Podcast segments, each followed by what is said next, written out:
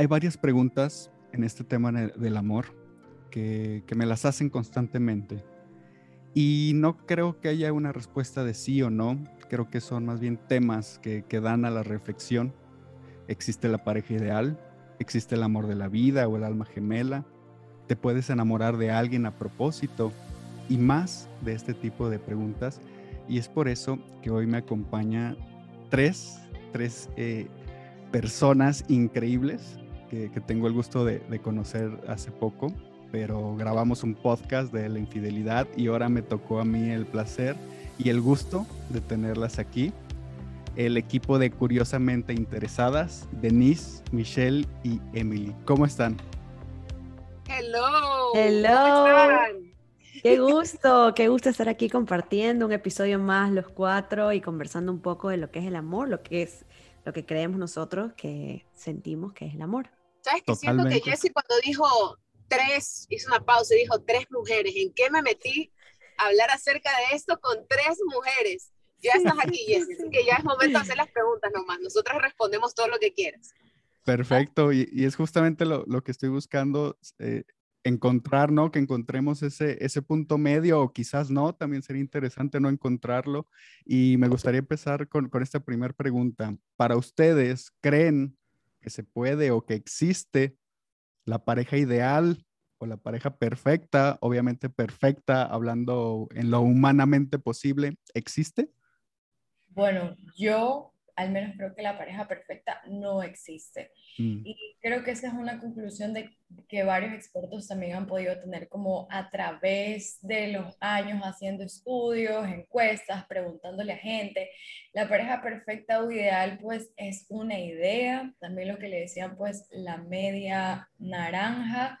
Creo que sí, si existe o no la perfección en una relación amorosa, realmente pues nosotros podemos lograr a crearlo, ¿no? Y también como decidir sentirlo, ¿por qué no? Creo que lo más cercano a la pareja perfecta es coincidir con personas que tengan muchas cosas en común contigo o intereses personales, sociales y espirituales. Creo que como basándote en eso, pues puedes encontrar a alguien que se acople bastante a lo que tú estás buscando, ojo, en diferentes etapas de tu vida porque no, yo no estaba buscando la misma persona cuando tenía 17 años, ahora que tengo 28, y si sigo soltera, probablemente no cuando tenga 40. Entonces, mm. realmente siempre van cambiando como nuestros gustos, nuestras prioridades, y así también, si tenemos una pareja durante todo ese tiempo, esa pareja también tiene que evolucionar con nosotros y nosotros con ellos. Total. Yo estoy esperando la respuesta de Denise, porque ella ya en estos últimos podcasts ha revelado vida, pasión y todo lo que le ha pasado. Pero ¿sabes que Me uno un poco a lo que dice Emily. Y sabes, agrego que incluso la pareja perfecta podrá ser algo para mí, algo muy diferente para Denise, algo muy diferente para Emily, incluso algo muy diferente para ti, Jessie. Porque esa definición de perfecta creo que es nada más que algo que se acople a lo que nosotros buscamos y queremos, como decía Emily, ¿verdad? Tal vez estoy buscando a una persona eh, que en ese momento quiera formar una familia, yo ya la encontré, pero tal vez Denise está en otra etapa de su vida y quiere buscar una persona eh, que quiera desarrollarse más en el área profesional y será para ella esa su pareja perfecta. Obviamente no somos perfectos, como seres humanos tenemos, tenemos fallas, tenemos cosas que no nos salen bien y cosas que sí, pero yo creo que sí puede existir alguien que encaje de manera perfecta en mi camino de vida. Digamos que esa es mi perspectiva al menos. Entonces, ¿sí existe o no existe? Para ti, digamos la, pareja ideal, ¿no? Vamos a llamarla ideal porque sí, perfecto, pues suena, raro, pero ideal.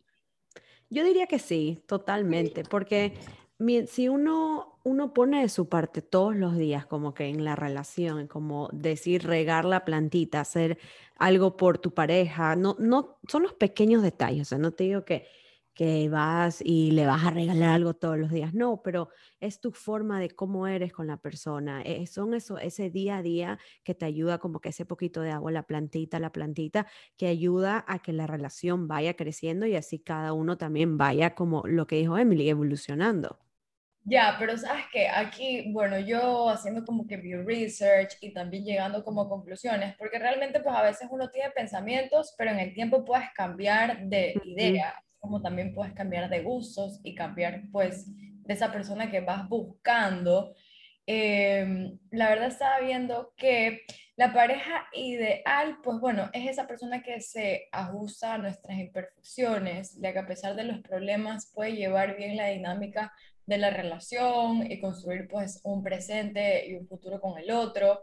Em, también algo que veía de como que estas parejas ideales, por decirlo así, es ideal porque es algo que yo en ese momento estoy buscando y es lo que quiero para ahora o esta parte de mi vida pues que estoy pensando, pero a veces vi que también muchas personas decían que eso ideal eh, esconde una trampa y es tener como referencia el concepto de pareja ideal nos puede llevar a veces a menospreciar a aquellas otras personas que realmente son perfectamente válidas para nosotros y pueden ocupar pues este puesto esencial en nuestras vidas en diferentes etapas. Entonces a veces tener como las expectativas fijadas en un solo ideal a veces también nos puede distraer de estar personas de carne y hueso y que no son perfectas, pero pueden hacer aquellas pues que se acoplan a lo que a lo largo del tiempo nos puede llegar a ser felices. ¿Saben lo que también que quería como que un poquito tocar el tema sobre eso, que no sé si lo, me imagino que lo han de haber escuchado en algún momento, que muchas veces nuestras parejas nos quieren hacer ser de la forma que ellos quieren, o sea, como que quieren. Que tú pierdas tu esencia, porque no vamos al punto de que no dejas los zapatos en la entrada, que dejas esto, no es, no es esa parte, es como, porque ¿qué te molesta, es verdad, recoger los zapatos y ponerlos en el lugar que va, o la toalla o la camiseta, como un ejemplo, pero cuando ya te dicen, no te pongas esto, no hagas esto, no salgas, dejar, no te rías así, como que te están tratando de cambiar tu esencia y eso me parece como que súper egoísta y muchas veces nos dejamos ir poco a poco porque comenzamos a decir, ok, ok, ok, porque no es algo que pasa de la noche a la mañana. Poco a poco también vamos cediendo, que como que nos vamos dejando ir y ahí también se pierde eso en la relación. Eso para mí es un red flag. Yo creo que eso no deberíamos aceptarlo nunca. Y, y creo que ahí justamente está el, el peligro, ¿no? De, de, de pensar de que existe esa pareja perfecta, esa pareja ideal, y más pensar, más que pensar en que la voy a encontrar es la voy a convertir, ¿no? Ya, ya estoy con esta persona y yo quiero convertirla a lo que yo necesito. Y, ahí viene tal cual el, el, egoísmo que comentas, Denise, ¿no? De la pareja ideal es la que me hace feliz a mí. La pareja ideal es la que me complementa a mí no nos ponemos a pensar yo también qué puedo ofrecer, yo también qué puedo dar, qué podemos hacer como pareja, porque fíjense, esto es muy interesante, que aún en pareja seguimos pensando en individual, que es yo, que recibo, tú me tienes que hacer feliz, tú tienes que cambiar esto, tú tienes que cambiar lo otro.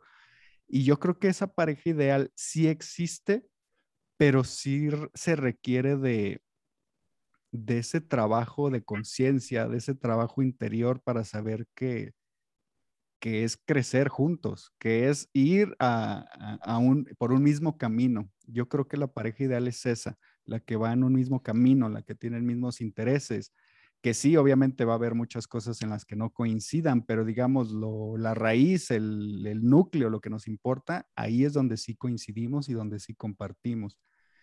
Y, otra cosa que, me pareció muy interesante que dices, eh, Emily, es que sí es cierto, hoy yo puedo encontrar a mi pareja ideal, pero con los cambios de la vida, con los, pues, todo lo que sucede en la vida que no esperamos, puede dejar de ser la, ideal, ¿no? Pues a lo mejor al principio los dos queremos lo mismo y a los cinco años, pues, pues yo me quiero ir a Canadá y ella se quiere ir a Inglaterra.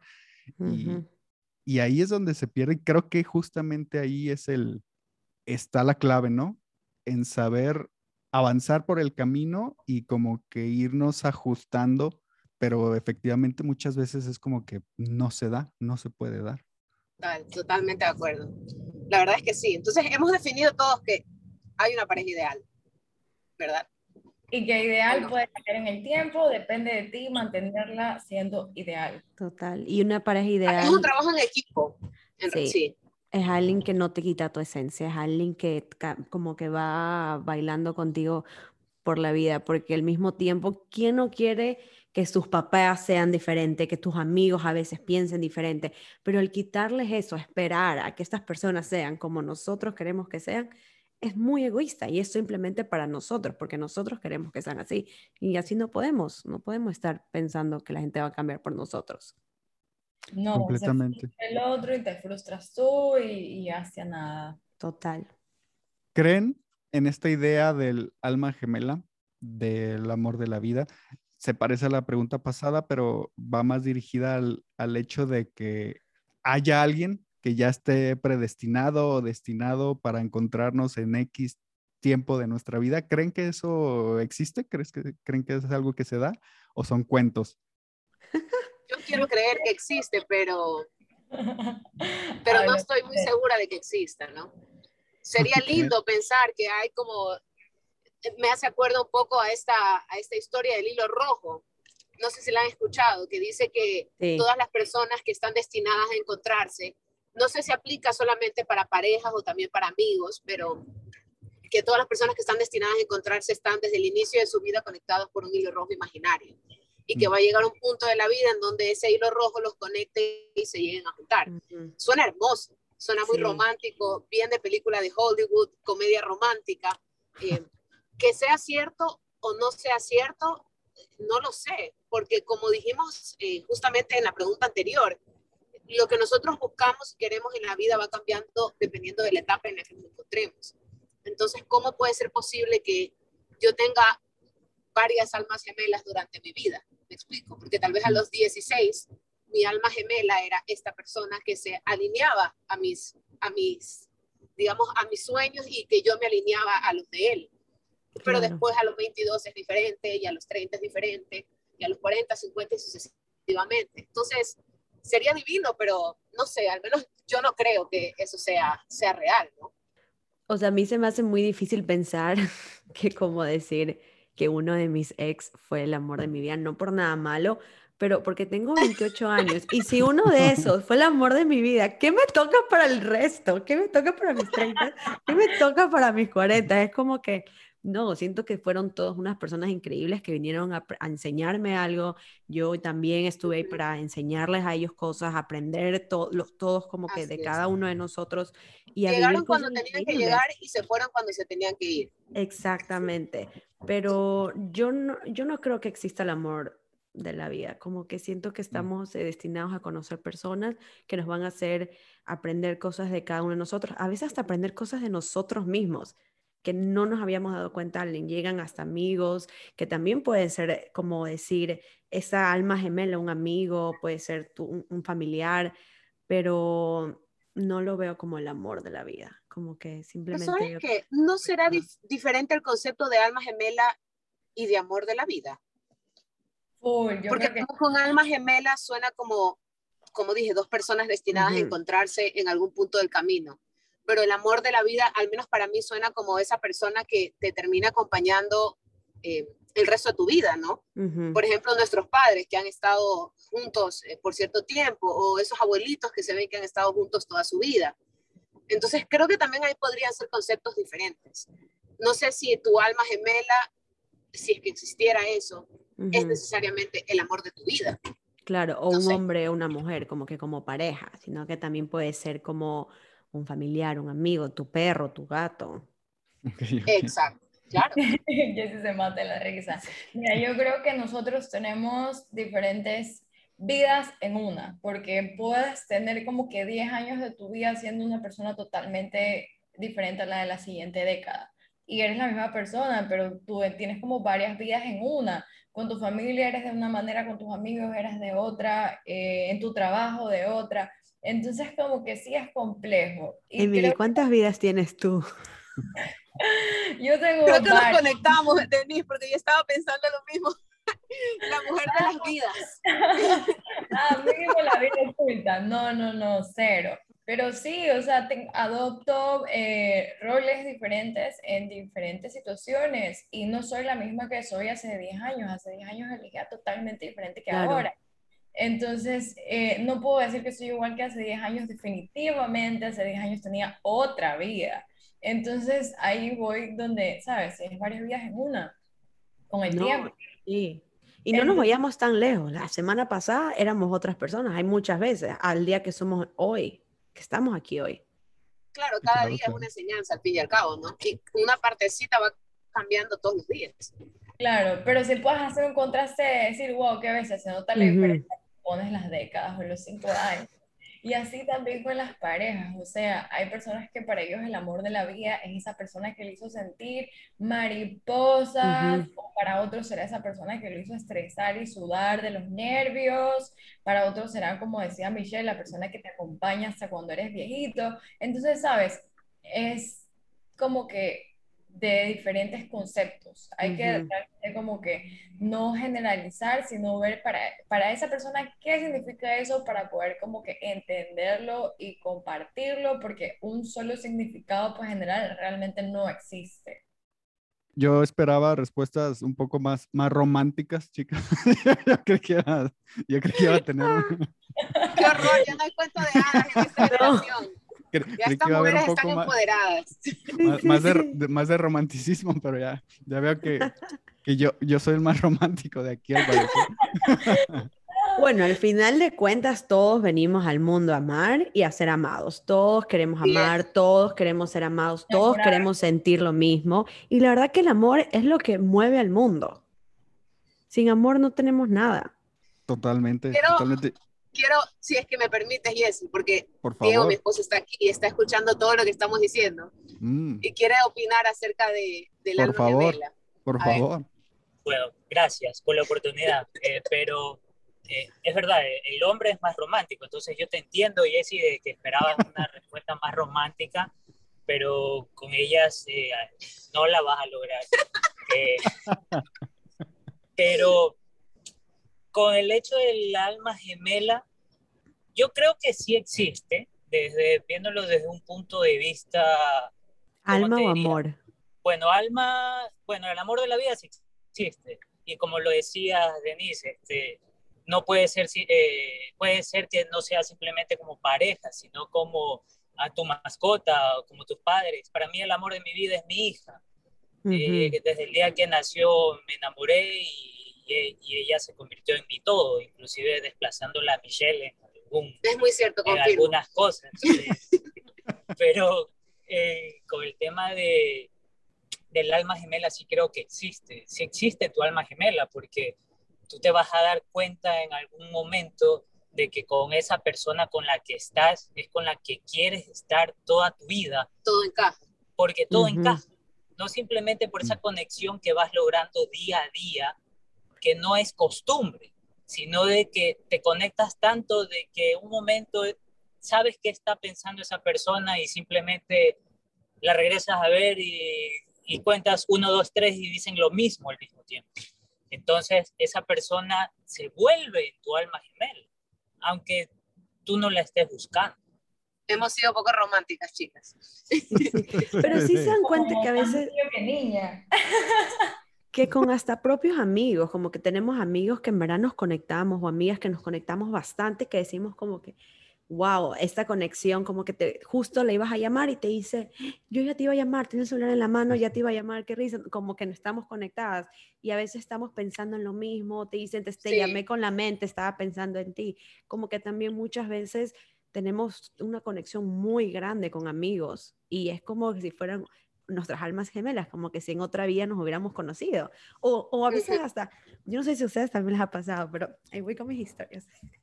Por favor, Una vez, yo me, no todos, viene la historia. No me acuerdo dónde estaba, pero había conocido a alguien y te lo juro que yo sentía, me pasó con a mí, o sea, como personas nuevas tipo amigos o personas como tipo parejas casuales, que tú dices como que siento que te conozco de otra vida.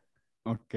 Como que la conversación todo fluye y todo es como, como que todo se como va Como que sientes un déjà vu, como que ya, ya antes habías estado con esta persona.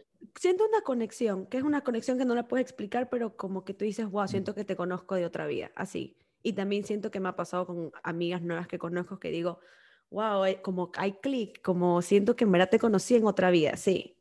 Ok, y, y, y esa sensación, esa sensación de, de, que, que, que, has sentido en la amistad, ¿lo has sentido en una relación de pareja? ¿O todavía no? porque eh, dijiste algo muy, muy, que, que, es muy cierto, es como, no quiero pensar que ya conocía el amor de mi vida y que fue uno de mis ex, ¿no? Que pues sí, en su momento fue bueno, pero pues qué, qué triste estaría eso, ¿no? Eh, eh, sí, claro. no, yo siento que ninguno de mis ex fueron el amor de mi vida porque porque creo que cada uno estaba en, etapas diferentes de la vida y las cosas no se daban porque estábamos en, en, otras. Cada uno pensaba diferente, que no llegábamos a ese punto medio como para conectarnos y para crecer al mismo tiempo juntos. Era como que estábamos creciendo separados. Y eso me pareció en, todas mis relaciones. Fíjense, yo creo que, que sí existe, efectivamente, ya hablando en cuestión de parejas, eh, el amor de la vida, yo digo que sí existe, el alma gemela, vamos a, a hacerlo un mismo término, hablando de, de, parejas. Yo creo que sí existe, pero no lo sabemos al momento. Es como que algo, es algo que, que sabemos ya cuando, con el, con el tiempo, ¿no? Porque efectivamente creo que en el momento que estamos enamorados podemos decir, sí, esta es la persona con la cual y unos años o unos meses después terminamos. Pero yo creo que con un con cierto tiempo o ya con cierta vida, ¿no? Con ciertos años sí podemos decir si efectivamente hemos o no hemos conocido a esa persona. Claro, totalmente de acuerdo contigo, porque siento que es la única forma de mirar atrás y decir, sí lo fuiste o no lo fuiste, cuando ya ha pasado un tiempo, cuando te has dado tiempo para estar contigo mismo, para saber qué es lo que realmente quieres, qué es lo que esperas en una relación y regresar al tiempo y pensar, ok, ¿esta persona lo fue o no lo fue? Y ahí creo que es cuando en verdad nos damos cuenta. Exacto, exacto. ¿Qué opinas, Emily? Emily. De las almas gemelas. Eh, bueno, definitivamente pienso que sí existen esas personas con las que tienes una conexión del más allá. Así que se me ríe. Sí, o sea, que sientes que todo es bonding, que todo fluye, te sientes en paz, te llevas súper bien, tienes ganas de más. Totalmente sí. También me, me he podido como que enamorar. No sé si, eh, no sé si tengo un alma gemela Creo que no todavía, porque no, no, si me pongo a ver atrás, no es que puedo decir que he estado con alguien que hace el día de hoy día que es mi alma gemela. Así que, ¿Pero crees que anda por ahí, por el mundo? ¿Crees que anda por ahí en el mundo buscándote o, no? Bueno, me encantaría. ¿Sabes? Como que esa ilusión que algún día, mil por ciento me encantaría. Así que pues no lo voy a descartar para no ser tan nube negra. y ojalá que sí. ¿Y por qué no? Uno nunca sabe. Incluso incluso sabes que a veces pudiste haber conocido el amor de tu vida, pero no en el momento adecuado. Porque yo he escuchado casos de personas mm. que, tengo un caso muy, muy cercano en realidad, eh, de, amigos que en el colegio fueron pareja y tuvieron una relación que no era la mejor, era un tantito tóxica, digamos que en madurez eran unos, eran unos adolescentes y el día de hoy están casados. Pero no fue que ellos mantuvieron la relación durante todo el tiempo hasta ahora, sino que ellos dijeron hasta aquí va, cada uno fue por su lado, hicieron su vida por su lado y digamos que volvieron a reencontrarse en un punto en donde, digamos, ya estaban más alineados y ahora están casados. Puede ser que hayamos conocido en algún momento pasado a ese amor de nuestra vida o esa alma gemela, solo que ese no era el momento indicado. También puede suceder. Sí. De acuerdo contigo. Pero entonces, Denise puede ser uno de tus ex.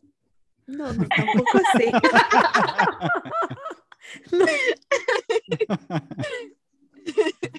Fíjense que hoy estaba, estaba platicando y, y, por eso me, me, interesó mucho esta pregunta eh, que me hicieron. ¿Te puedes enamorar de alguien a propósito? Y se da mucho, ¿no? Por ejemplo, alguien se, se enamoró de mí, y me lo confiesa y me lo dice. Y yo me puedo forzar, porque hasta cierto punto es forzarte a enamorarte de esa persona, o creen que es algo que simplemente se da, o sí puede ser algo voluntario. No, no, yo no creo que te puedas forzar a enamorarte. No, porque creo que lo que vas a hacer es empezar a apreciar las cualidades positivas que tiene esa persona, porque todos tenemos cualidades positivas eh, si la otra persona está enamorada, incluso va a, a, procurar resaltar aún más, ¿no? Te va a mostrar cariño, se va a interesar por lo que te gusta, por lo que necesitas. ¿Y a quién no le gusta eso? ¿no? no necesito estar enamorada para apreciar que una persona se interese por lo que hago, por lo que necesito, por lo que quiero. Pero creo que no, no, yo pienso que no, no te puedes, no te puedes forzar a enamorarte. Al menos te lo digo en, en, en mi experiencia personal, cuando yo me enamoré de mi esposo, fue algo que yo lo vi entrar a una clase universitaria porque estudiábamos juntos y fue como que literalmente yo sé que va a parecer película, pero fue como que en cámara lenta. yo lo vi y dije, ¿qué pasó? ¿Quién es este ser humano? Nunca lo había visto, como que todo se detuvo por un momento y como que lo vi. Y yo sé que suena bien hollywoodense, pero realmente fue así, o sea, fue una cosa que lo vi y dije, wow. Después ya primera poco vista? lo ¿Cómo? ¿Fue amor a primera vista? Yo diría que sí, porque recuerdo claramente la primera vez que lo vi y recuerdo cómo, cómo me sentí. Y recuerdo las tonterías que hacía para tratar de conversar con él.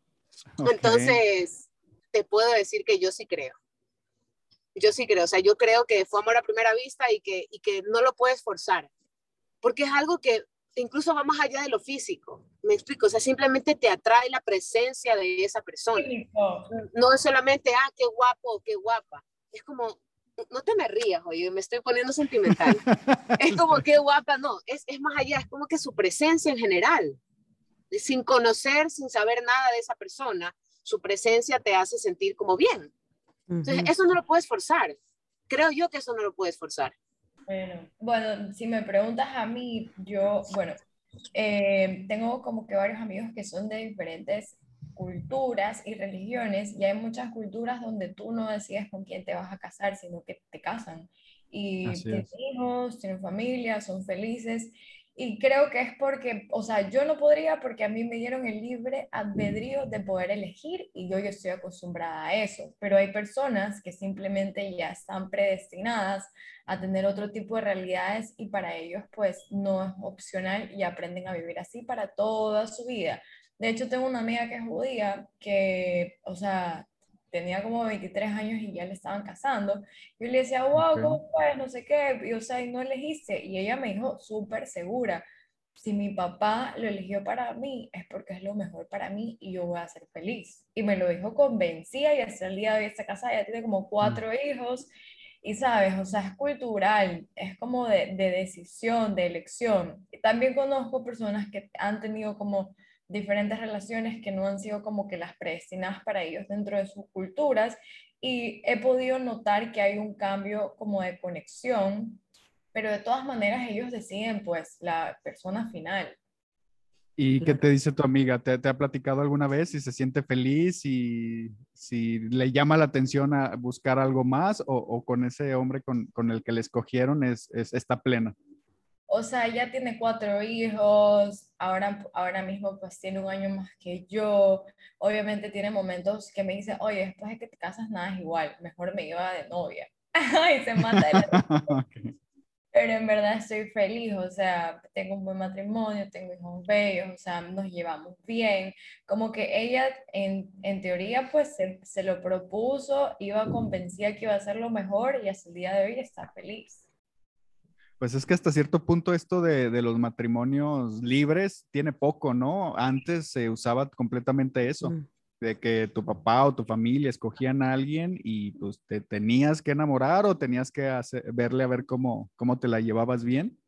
Y esto de escoger a tu pareja es, es relativamente nuevo y, y, me parece interesante eso que, que mencionas de que pues ya te escogieron con quién te tienes que casar y probablemente a veces parece como que no es tan mala idea, ¿no? Como dices, mi amiga pues, está bien, se la lleva bien, tiene buen matrimonio y la pasa bien.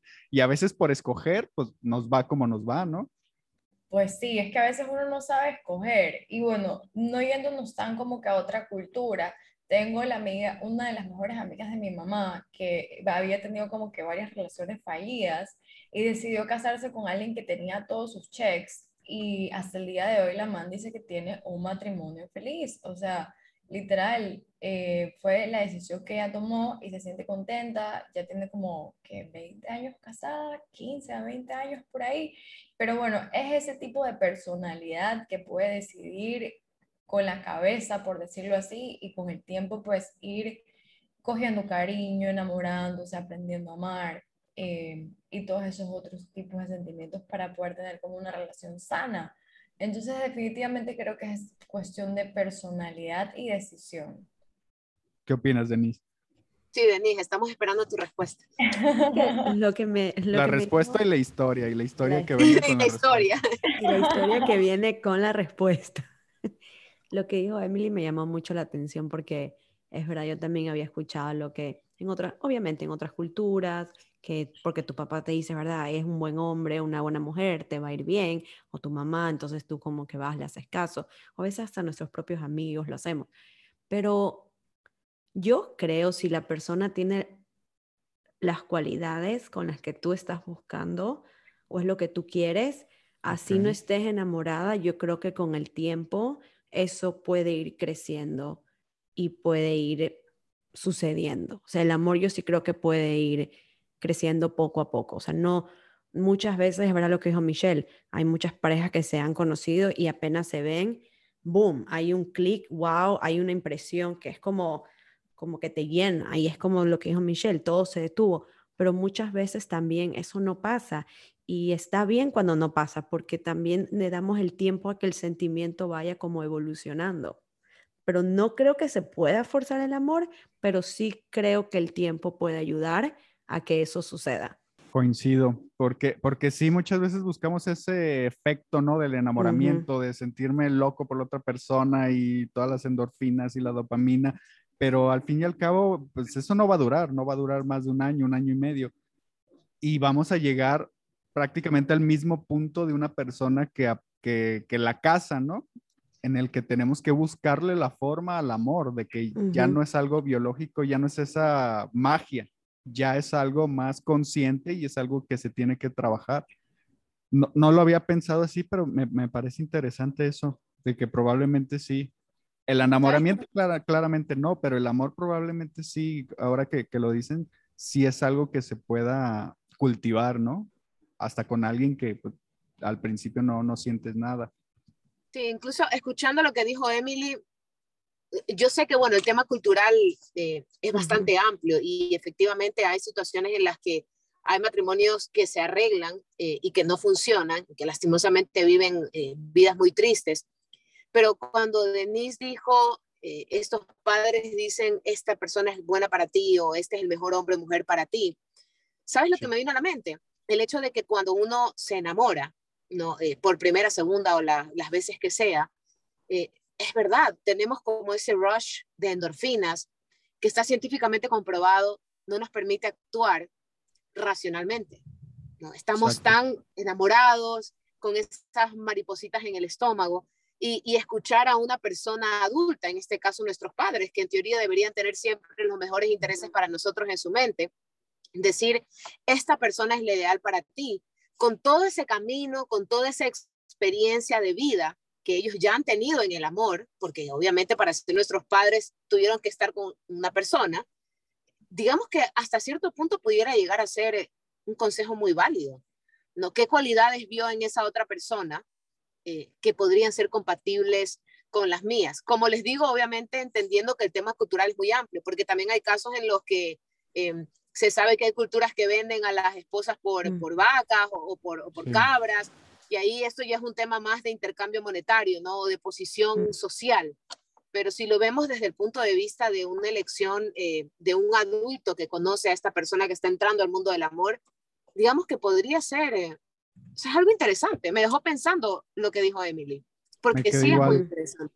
Me quedé pensando, a ver, ¿ustedes aceptarían que les asignaran un, un, un esposo o no? Yo, yo, sé, Michelle, ya estás casada, pero digamos hipotéticamente que, que, que, te dijeran, ¿te vas a casar con él? ¿Ustedes aceptarían? Creo que el silencio dice bastante. Creo que el silencio dice bastante. O sea, como dije, cuando empecé a contar la historia, ya yo conocí este libre albedrío de poder elegir lo que sea bien o mal para mí por decisión. Así que pues la verdad no, no podría tener una imposición en algo que simplemente pues va a ser mi compañía para resolver la vida. Pero probablemente si hubiese crecido en otra cultura lo hubiese aceptado. La verdad es que como que obviamente me, me si me tocara, tocase pasar eso, tendría que conocer a la persona. O sea, ya, ok, me están planeando un matrimonio y todo esto es como que parte, me explico, parte de mi cultura, de mi religión, igual me daría un poco el tiempo para conocer la persona. Porque por mucho que alguien me lo diga cercano a mí, que es la persona para mí, al mismo tiempo nadie se conoce más como uno mismo. Entonces yo también y la última palabra yo creo que la debemos dar uno misma, sabiendo que nosotras tenemos la oportunidad de decir sí o no, pero si estuviera en esa posición me daría el tiempo de conocer a la persona y, ver cómo eso puede ir fluyendo poco a poco. Y si siento que en verdad no, porque tiene, eh, porque muchas personas a veces no las conocemos, a veces hasta que uno vive con ellas. Entonces me daría el tiempo para conocerlas y, y, decidir y tomar la última palabra. Pero lo que yo siempre digo como consejo, que muchas personas, yo vivo en Estados Unidos y yo la verdad llevo años acá, entonces yo tengo como que otro tipo de mentalidad a lo que va, no mentalidad, otro tipo de, como de cómo, no, no sé cómo explicarlo, como... Visión. De visión en una, para una relación seria. O sea, yo no me casaría con alguien a menos que yo viva con esa persona antes. Si yo no puedo tener esa, esa convivencia con la persona 24/7 en el mismo lugar y ver cómo es al 100% y que la persona también me vea y después de haber vivido tanto tiempo juntos, de ahí tomamos el, el, paso de casarnos y tomar esa decisión sabiendo que ya nos conocemos al 100%, sí, pero yo no me pudiera casar con alguien que nunca he vivido con esa persona. No Me parece buena, buena decisión pero siento que en nuestro, o sea, no sé si en México también es así, pero en Ecuador eso es muy mal visto porque es como que tú no te vas a la casa de tus papás, ajá, tú no te vas a la casa de, tus papás hasta que no te cases. Y es como, ¿cómo te estás casando con alguien que nunca has vivido? Simplemente te has ido de vacaciones con esta persona, ¿cómo sabes cómo? Está al revés, sí. Está al revés eso de ahí. Sí. Está al revés completamente al revés, casarte y luego convivir. Está al revés. Sí, sí exactamente. Y, y, yo, a mí me pasó, yo soy la, la prueba viviente de, de, de, que no funciona primero casarse y luego vivir.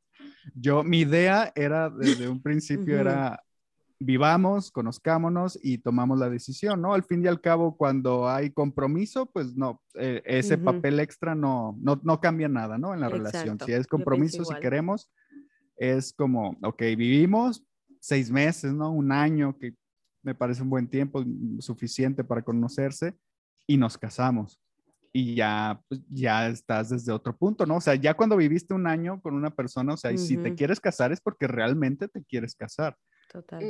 y, y, a mí me pasó que, que ya el tema, yo estoy en México, que obviamente pues irse a vivir, pues es del diablo y te va a ir mal y bla, bla, bla. Total, nos casamos y, y los dos años y medio nos dimos cuenta de que, de que hubiera sido mejor irnos a vivir primero. Sí. Sí. la convivencia es, es difícil. Lo que pasa es que una cosa es verte, digamos, cuando eres enamorados o son enamorados. Eh, digamos que el protocolo es, yo me arreglo, te doy mi mejor presentación en mi mejor momento para verte en un lugar externo a, a mi vida, digamos, más cercana a mi núcleo, que es mi casa. O sea, en mi casa y en tu casa tú eres como realmente eres en la vida. O sea, ahí es donde se ve el núcleo de la persona. Entonces es muy diferente eh, salir al cine o salir a comer y vernos, así sea por seis horas, una cita de ocho horas, no es lo mismo. No es lo mismo ver a esa persona cuando llega a la casa, eh, si se baña en la noche, se baña en la mañana, eh, si, si, lava la ropa o si la tira, tira la toalla. Exacto, o sea, son cosas que yo sé que suenan muy superficiales, pero al fin y al cabo es, digamos, con lo que convivirías el resto de tu vida.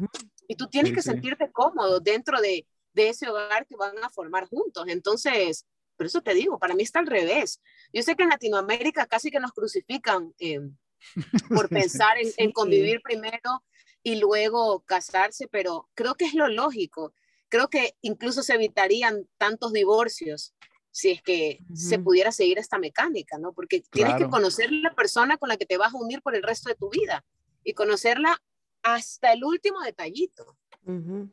Sí, claro, y aparte también se da este tema de que muchas veces, pues ambos, ¿no? Ambos en la pareja vivimos con, con nuestros padres y de ahí brincas al matrimonio, entonces realmente nunca has vivido solo nunca te, eh, no eres totalmente independiente porque en casa de padres pues todavía dependes ciertas cosas y como que ese brinco y es la adaptación personal de yo vivir solo, de yo ya pagar todo, etcétera.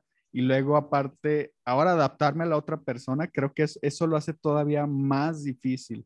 Yo creo que es como paso por paso, ¿no? Vivo solo y después vivo con mi pareja y si nos gustó, nos casamos, ¿no? ¿Para qué, ¿para qué brincar así? Sí, totalmente de acuerdo. Eso, eso es lo que yo digo como consejo número uno antes de cansarte.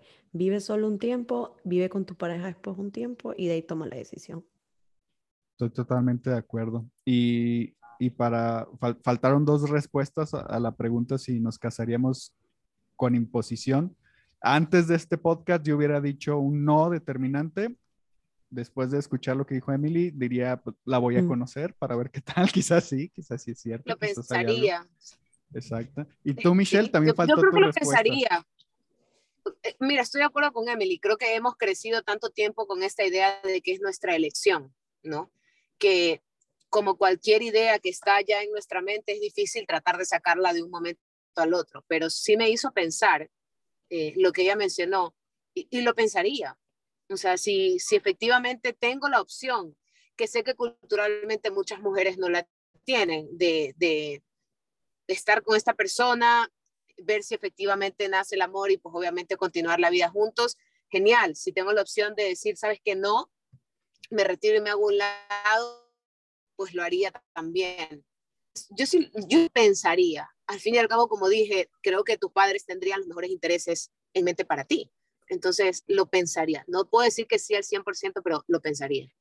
Sí, claro. Y también dependiendo del matrimonio de los padres, ¿no? Que te escogen, porque si ellos se, la pasan peleando y no se la llevan bien, pues no, no confiaría mucho en sus decisiones.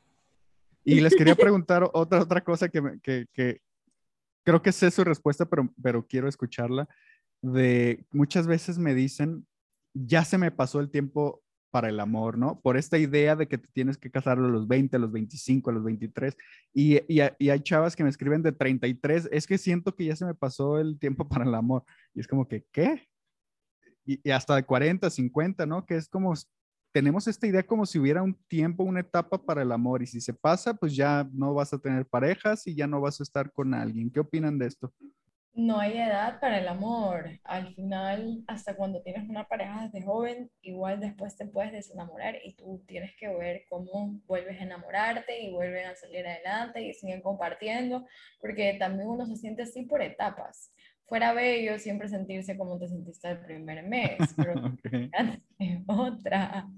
Yo creo que no hay edad. O sea, a veces veo gente que se casa súper mayor y la verdad me da gusto que, ¿sabes? Salieron. Para ti, ¿qué, qué, edad es súper mayor? Nomás para tener ahí un, un, referente. Por ejemplo, personas que nunca se han casado y recién a los cuarenta y tantos, pues van a, a, casarse. Ojo, en Europa esto es súper normal, pero no sé, también he visto, por ejemplo, mujeres divorciadas que luego a los 50 se vuelven a casar y me da gusto, volvieron a rehacer su vida. A mí también, me encanta cuando veo eso, cuando se han divorciado, o sea, ha tenido como su esposo, su esposa, se divorciaron a cierta edad y pasa el tiempo y encuentran como que otra pareja y se casan, me parece algo súper bonito, como que saber que, que tu vida no se acabó ahí, que ahí no se te acabó en el divorcio, no se te acabó cuando terminaste con tu novio de 10 años, porque muchas veces, ¿cuántas personas no han tenido relaciones años que crees que se van a casar y han pasado todos sus 20, a veces todos sus 30 con la misma persona siendo novios y pensando que ya te vas a casar y sientes que ya el mundo se te acabó porque ya estás mayor y no vas a encontrar a otra persona. Y la vida sigue, o sea, sigue, vas a seguir conociendo personas, pero meternos esa idea de que ya estamos muy mayores para conocer a alguien, que ya se me, como que se me pasó el, el reloj, el, no, eso, esas son creencias limitantes, o sea, no, no podemos estar pensando así esta idea, esta creencia de que hay edad para el amor, porque muchas veces me preguntan, oye, es que tengo 33 años y siento que ya se me eh, pasó el tiempo, y es, sé que parece ridículo, pero es una creencia que está muy fuerte, porque muchas personas me hacen la pregunta, tengo 40, siento que ya se me pasó, que ya nunca voy a encontrar a nadie, que siempre voy a estar sola, se cree que este juego del amor, por así llamarles, es algo de, para jóvenes. de sí, es, algo claro. No, no, no, para nada, para nada. O sea, para mí no hay edad para el amor. Es más, eh, no hay edad para enamorarte. ¿no? Porque ese es el primer paso a tal vez encontrar el amor, enamorarte de una persona. No hay edad para enamorarte, ni hay tampoco, al menos a mí parecer, eh, importancia en, en, si hay una diferencia de edad eh, en dos personas que se aman.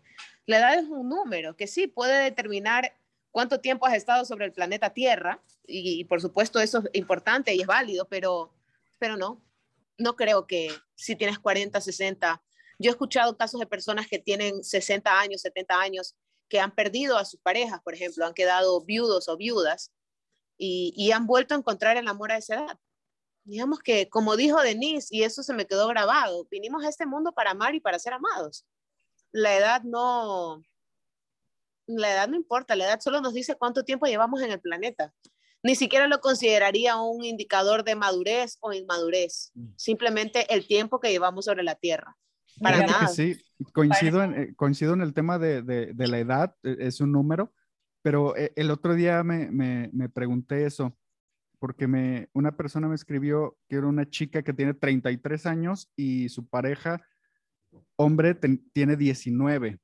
Y yo había pensado este tema de, de no importa la edad, pero creo que en una situación así, a ver qué opinan ustedes, de 19 años y 33 son etapas completamente diferentes de la vida, ¿no? Es, es para mí se me hace muy complejo que pueda funcionar una relación así por las etapas, no tanto por la edad. Porque si fuera quizás ella 43 y el 30 dirían, sí, no, hay ningún problema, pero el, pero el número 19 me hizo mucho ruido. ¿Qué, qué, qué opinan ustedes? Yo levanto mi mano, porque yo soy esta mujer que está aquí el día de hoy es la prueba de que la edad efectivamente es un número. Ahora, el, ejemplo de mi vida eh, no quiere decir que va a aplicar para todos, porque como te dije, o sea, la edad es un indicador para mí del tiempo que llevamos sobre la Tierra, no necesariamente un indicador de madurez. Eh, hay personas eh, de mi edad, de 27 años, que tienen la madurez de una persona de 15 y hay personas de mi edad que tienen la madurez de una persona mucho mayor porque han tenido que vivir situaciones en su vida que los ha obligado a madurar. Pero te decía, yo soy el ejemplo porque, por ejemplo, mis padres eh, tienen 25 años de diferencia. Y mi papá conoció a mi mamá cuando ella tenía 19 años. Y aquí estamos el día de hoy. Ellos siguen juntos. Okay. Yo sé que no es muy común. Em, y si te puedo ser súper sincera, creo que un papel muy importante en que esa relación funcionara era justamente la madurez y la personalidad de mi mamá.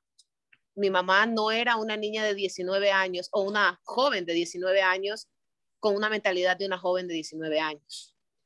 Si ustedes la eh, conocieran, Emily la conoce, ¿no? Y, y, es una mujer bastante segura, firme, eh, pero yo creo que también antes eran otras épocas, como que ahora en la época en la que vivimos, como que con esto que hay social media, con el hecho que podemos conocer a personas todo el tiempo, como que es, es más difícil, yo lo veo para mí más difícil creer que una relación de alguien de 19 años con alguien de 33 vaya a funcionar, porque siento como que esa persona no se va a, tiene tanto por vivir, la que tiene 19 años, cuando ya el de 33 ya ha vivido no, no, no tanto tampoco. No todo, pero ha vivido más. Pero ha vivido más, que sí sentiría como que chocan, van a chocar, no al principio, pero más adelante. Y lo digo porque yo tengo una, yo tengo una amiga que hace años, cuando ella tenía 20, tenía un novio que tenía 33 y ella siempre ha sido bien madura, bien, súper madura y la relación le iba súper bien. Pero aquí pasó algo. Como nosotros, sus amigas, teníamos en ese, no sé, pues ella tenía 20, puede ser que yo haya tenido unos 22, 23 en esa época. Y nosotras estamos en otro plan, plan salir, plan viajar, plan conocer, lo que hace la gente joven, época de universidad, todo eso. Ella nunca nos presentó al novio, porque ella sentía que como el mm. novio era más maduro, tenía 33, nosotras éramos casi que unas niñas, ¿cómo nos iba a conocer? Entonces me di cuenta que por mucho que la relación funcionaba al mismo tiempo, ella también no lo, ahí, ahí cuando chocaba, porque prefería tenerlo, hacerlo la relación solo entre ellos, porque sentía que si él salía con sus amigas, iba a hablar con unas niñas. Y el tipo claro. a la persona más tenía 50 años, o sea, tenía 33. 33 no es nadie mayor. Claro, pero sabes que por eso digo, no funciona siempre. Digamos que mi caso es un caso excepcional porque no es muy común. Por ejemplo, dime cuántos hombres de treinta y pico de años eh, estarían dispuestos a salir con, con, con, niñas de 20, porque para ellos son niñas, ¿no? Y por eso te digo, creo que mi caso es una excepción, pero creo que si es que las cosas se alinean adecuadamente, eh, sí pudiera funcionar. Porque mi papá salía con las amigas de mi mami. Él me contaba que le llevaba a la playa, que iba a las fiestas y a, las chupas que habían en esa época, en esa edad. Y tal vez para él, para él era un poco incómodo. Nunca me dijo que lo fue, pero tal vez para él lo era. Pero lo hacía porque, digamos, sentía tal vez esa conexión con mi mamá y, y, lo hacía decir, bueno, para mí es más importante esta conexión y, y lo hago. Pero no es la norma. Estoy de acuerdo con que no es la norma. digamos que de 10 casos no creo que todos. Pero cuando la mujer es la, es la más joven, yo creo que está, está esa ventaja porque las mujeres maduran más rápido, ¿no? Las mujeres son, una mujer de 19 es muy diferente a un hombre de, 19. y cuando la, la, mujer es más joven, yo siento que sí se puede dar por la madurez. Pero eh, lo, que a mí me, lo que a mí me dejó pensando de, esto que me dijeron, porque yo me proyecté, o sea, yo me proyecté a los 19 y, a, y a los 30 la mentalidad que tenía 19 era, pues, no iba a funcionar ninguna relación a largo plazo, era como que salir todas las noches y llegar hasta tarde y no me importaba nada más. Me queda claro que, que, hay, que hay tipos más maduros que esos, pero más o menos es como que la, la, la, mentalidad, ¿no? De vivir y pasarla bien y, y, a los 33 pues ya buscas algo... Quizás no, sí, a lo mejor no, pero por lo menos ya quieres irte al café, ¿no? A platicar, eso ya son, ya, ya nos ponemos viejos. sí. O algo más tranquilo, por lo menos.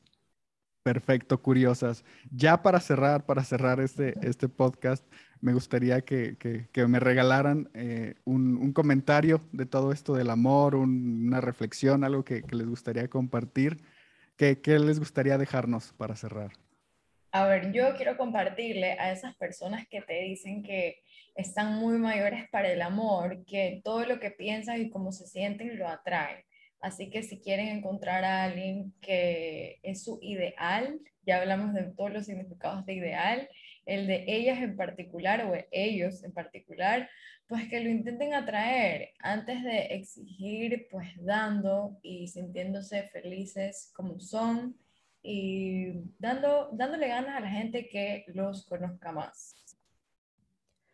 Bueno, yo diría que para mí como que la, la versión de lo que es el amor ha ido también cambiando mucho con los años. Para mí antes del amor, de tener una relación con alguien, era estar con la persona todo el tiempo, hacer a la persona feliz y que todo esté felicidad y que todo sea bonito y estar juntos siempre. Pero ahora yo lo veo más como para mí es elección, elección y libertad. Libertad de darle a esa persona su espacio, su tiempo, pero saber que aún así decide todos los días estar contigo. Saber que esa persona sale con sus amigos, tiene su espacio, hace sus cosas, no tiene que estar escribiéndote, llamándote a cada rato diciéndote qué hace, qué no hace, pero sabiendo que tiene su libertad, pero aún así decide elegirte a ti todos los días. Y sabes que uno estoy de acuerdo con lo que dicen tanto Emily como Denise, y uno, que existe esa libertad, pero que también exista esa complicidad, esa complicidad, ¿no? Que tiene que haber en, en, una pareja, y aquí puede ser una pareja de amigos, una pareja, eh, digamos, de, de, novios o de esposos, pero siempre tiene que haber esa complicidad, ¿no? De saber que cuento contigo y tú cuentas conmigo. Sí, sí tú puedes tener tus libertades y está bien, porque cada ser humano, así esté emparejado o no, tiene derecho a tener un momento para para sí mismo. Todos lo necesitamos en algún momento, pero siempre saber que si llego a necesitar una mano, la primera persona que va a venir a mi mente va a ser esa persona que me está acompañando, porque sé que cuento con él o con ella siempre. Entonces, para mí eso es, eso es también importantísimo dentro del amor, ¿no? Eh, es un sentimiento muy bonito, eh, es un sentimiento que obviamente despierta cosas buenas en nosotros, pero va más allá de solamente sentir que te amo, sino demostrarlo en ese día a día creo que lo decíamos al inicio, no es de que me des flores todos los días o que me des chocolates todos los días. Son cositas muy chiquititas eh, que, que, no sé, que tal vez me prepares hoy el desayuno porque viste que no tuve tiempo, o me di cuenta que no alcanzaste a almorzar, entonces te envío algo para que puedas comer. Y bueno, mi lenguaje del amor es la comida, por eso menciono alimentos, pero depende de, de cada quien, ¿no? Y, y, y, eso es parte del amor también, crecer juntos, apoyarse el uno al otro. Excelente. Les quiero agradecer muchísimo, muchísimo por, su tiempo, por haber estado aquí, por compartirnos tanto. ¿Y dónde las podemos escuchar? queremos escuchar más de, de, el podcast Curiosamente Interesadas, ¿dónde podemos escuchar más? Bueno, nos pueden escuchar por Spotify, por Apple Podcast, por iHeartRadio, por Amazon. También estamos en la página de Amazon donde está toda la música, todos los podcasts. Y también nos pueden seguir en las redes sociales como arroba curiosamente interesadas. Denise, Michelle, Emily, un gusto, un verdadero gusto, un placer haber estado con ustedes. Les mando un abrazo y que estén muy bien. Un gusto estar aquí. Gracias otra vez. Gracias, Gracias Bye bye. bye.